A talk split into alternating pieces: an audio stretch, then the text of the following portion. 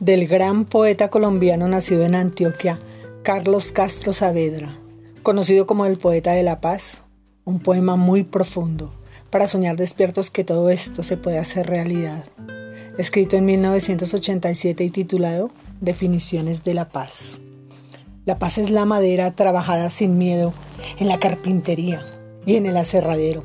Es el negro que nunca se siente amenazado por un hermano blanco o por un día claro. Es el pan de los unos y de los otros también, y el derecho a ganarlo y a comerlo después.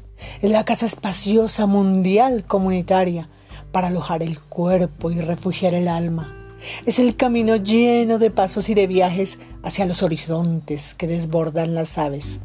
Es el hombre que puede cultivar esperanzas y alcanzar las estrellas más dulces y más altas. Es la patria sin límites, la patria universal y la gran convivencia con la tierra y el mar.